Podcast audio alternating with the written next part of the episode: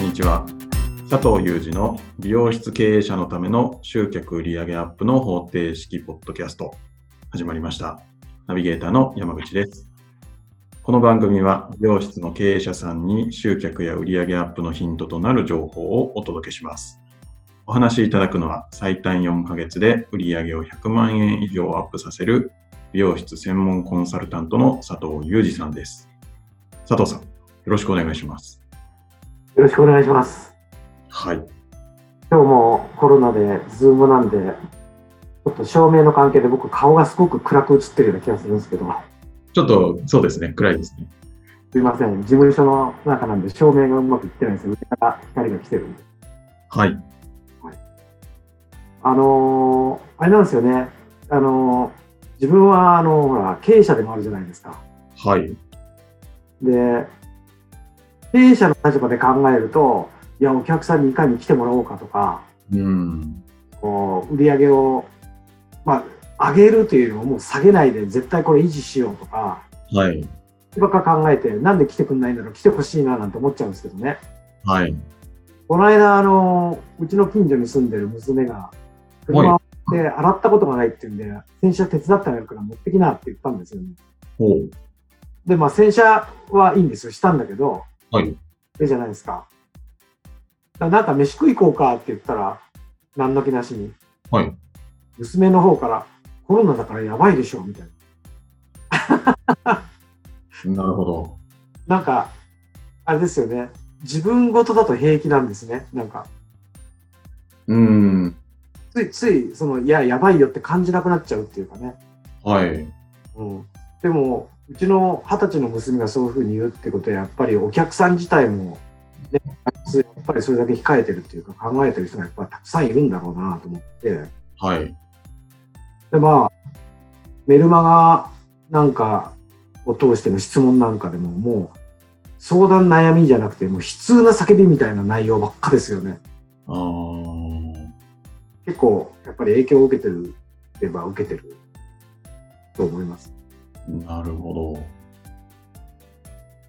うちの店なんかもど。はい。 2月はね、あの早めにコロナが下がってなかったんですけど、早めに対策打ったもんで、はい。 2月は前年対比で上がったんですよ。え、アップしたんですかアップしたんですよ。ええこれはいけるなんて思ってたんですけど、はい。 3月に入って途中で東京があの緊急事態宣言出したじゃないですか。はい。で、あれからやっぱり影響が出て、5.1だったかな売り上げが下がって3月に。あ、でもそのくらいで、うん、なんとか済んだんですよね。もうもちろん対策してましたけどね、いろいろ。はい。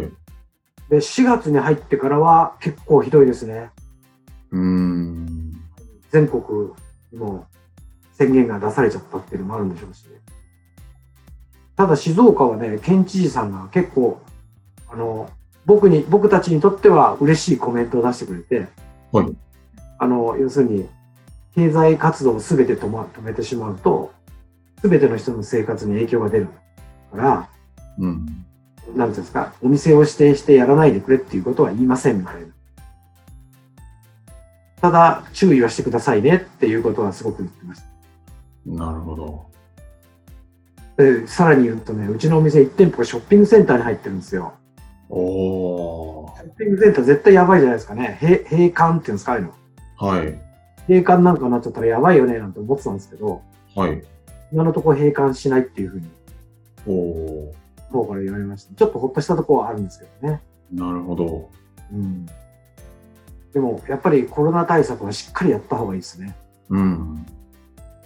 あのーうちがやったりとか個別で対応している人なんかにすごく勧めてるんですけど、はい。今は緊急事態宣言が出ちゃったから、今からだとちょっとどうかなと思うところもあるんですけどね。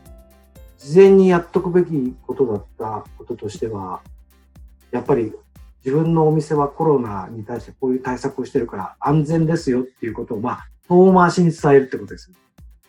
遠回しに。直接、うちは安心です、安全ですっていうのってなんか嘘くさいでしょ。まあ、確かにアピールしすぎると。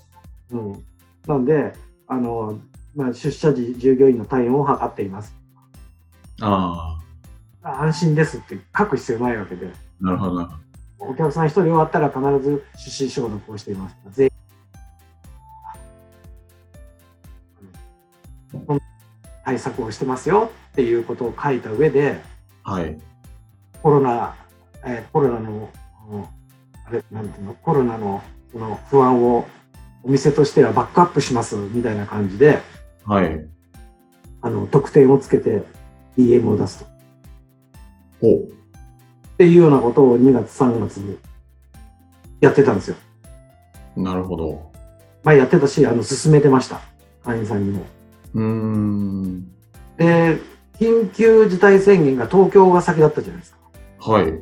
その時点で2回目、3回目の DM を出そうとした人を止めて、ほもう営業活動になるじゃないですか。う。はい。もう得点つけてきてくださいみたいなことを書く。はい。なんで、まああれですよね、内容的にはよくニュースレターってよく言うじゃないですか。はい。こんなような内容です、ね。例えば、コロナでこんこんな間違った思い込みしてませんかみたいな。うーん。例えば、あの、いまだにマスクが手に入らないなんていう人いるんですよ。はい。だけど、世代にもよるんでしょうけど、はい。まあ、マスクは普通、通常の値段でネットで売ってるじゃないですか。あ、売ってるんですか知らなかったんですかいや、全然、あの、でも私、マスク売ってないなぁと思って探してました。うん。売ってます、売ってます。すぐ来ますよ。注文すれば。そうなんですか。有名詞出すのもあれですけど、アマゾンさんに頼めば明日届きますよ。え知らなかった。しかも、あの、これ一時期、法外な値段を取ってたわけじゃないですか。はい。あれ、ほら、安倍さんが、ダメ、それやめろって言ったでしょ。はい。だから普通に売ってますね、今。あ、そうなんですね。アルコール消毒薬ってあるじゃないですか。はエタノールとか。い。はい。あれもね、売ってることは売ってるんですけど、3倍、4倍の値段ですね。あーで、あのやっぱり売る方、売る側もいろいろ考えるんでしょうね。はいあ。の今まで普通に薬局で売ってたあの消毒用エタノールっていうもの自体はすごい値段で売ってるんですけど、はい。あの、えっ、と、なんて書いてあったかな。要するに手とか専用のハンドソープじゃなくて、その消毒ジェルとか、はい。まあ、プップってポンプで出して、ニュルニュルってやっとけばアルコールが入ってて消毒できますよ、みたいな。はい。そういうのも、もうネットで、普通の値段で売ってますね。1000円ちょっとぐらい。ほう。だからなんかほら、消毒用エタノール、エタノールってイメージは持ってるじゃないですか、みんな。はい。売ってないし、ネットで買っても高いんですけど、うーん。ハンド用みたいなのが、セミ用のが出てて、それだと安いんですよ。すぐ買えるし。あちょっとじゃあ、この後、 書います。買ってください。はで僕い。らはあのお店でお客さんにも、あの、一応、手指消毒っていうか、手消毒してみてくださいとかってやるもんで、はい。あの、座ってるシート、ドレッサーって言うんですけど、はい。除菌した方がいいんで除菌するんですけど、うん。ホーム用だとね、5リッターなんだよ。 5リッター。 5リッター。で、それを500ミリ換算、普通のサイズ換算すると、はい。 100円ぐらいです。おーだから通常の価格だと思いますよ。はい。はい。なんで、まあ、そういう、そういう情報を流してあげる。お客さんに。うーん。入りますよとか、あ、確 かに。あうん、入らないと思ってませんかみたいな。いや、ここで買えますよとか。あ、で、高くてもここで売ってますもあるだと思うし。なるほど。うん。それから、あの、まあ、あの、ネットとか調べればいっぱい出てきますけど、はい。あの、コロナになぜ感染するのかとか、うーん。まあ、知ってるでしょうけどね、皆さんね。はい。とか、どういうところに注意した方がいい。例えば、エスカレーターのあの手、手を触れるとことか。ああ、釣り革なんかは有名ですよね、よく。なるほど。釣り革とかね。だけど、エスカレーターのあの手すりも注意してした方がいいですよ、とか。うーん。あるいはもし、家族で疑わしい人が出る場合もあるじゃないですか。はい。で、そういう時は、どういうふうに、まあ、看病すればいいとか、どういうふうな処置をしていけばいいかっていうのも、普通にネットに書かれてるんですけど、うん。あの、やっぱりニュースでも言う時あるみたいですけど、み右から左へ抜けてきますよね。自分の感染者でも出ない限りは。はい。で、だからそれを DM で文章で教えてあげる。なるほど。うん、で僕はそれなんで一番大事かなと思ってるかっていうのはやっぱり関係性ってあるじゃないですか。はい。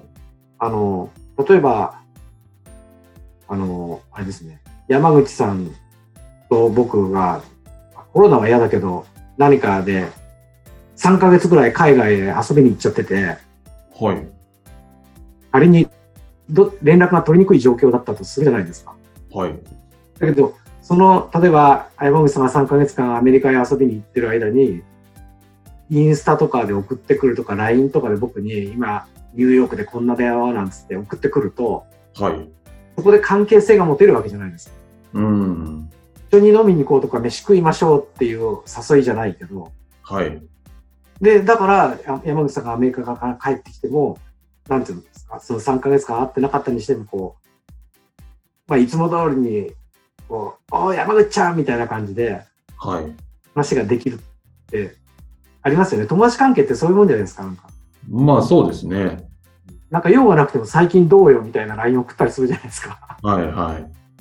らそういう関係をお客さんと築いておいてほしいなとあ思う。まあお客さん友達じゃないから、あ。はい。無知言葉は良くないと思いますけど、お客さんがこう、その DM を見たときに来てくださいっていうことよりも、あお店からこんなの、いいつも行ってる美容室からこんなのが届いた。うん大関係がまた強くなったりするじゃないですか。はい。だから各内容を営業を外したそういうニュースレター的なうん的なものを書いてあげるとやがて来ますからねお客さん絶対にまあ、髪は伸びますし、手入れは必要ですもんね。だって各有山口さんも髪の毛短いってことは切ったんじゃないですかどっかであ、切りました。です よねはい。政治家みんな髪の毛しっかりしてますよねどっかで切ってるんですよねあどっかで切ってるんでしょうね。れねでよく新橋とかでインタビューしてますよねはい。街行く人のサラリーマンとかはい。全然髪の毛そんなボサボサじゃないですよねそうですね。飛び放題ってことないしうん。どっかの買い物のところで女性にインタビューしてるのを見ても女性の髪の毛がひどいことになってるなんてあんまり見ないじゃないですか。はい。どっか行ってるんですよね、必ずね。うん。とは言いませんけど。なんで、あんまり悪い方に考え込まない方がいいかな。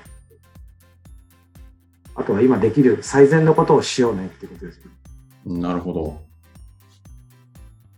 なそう言ってますかはい。何かおかしなことを言ってますか、僕は。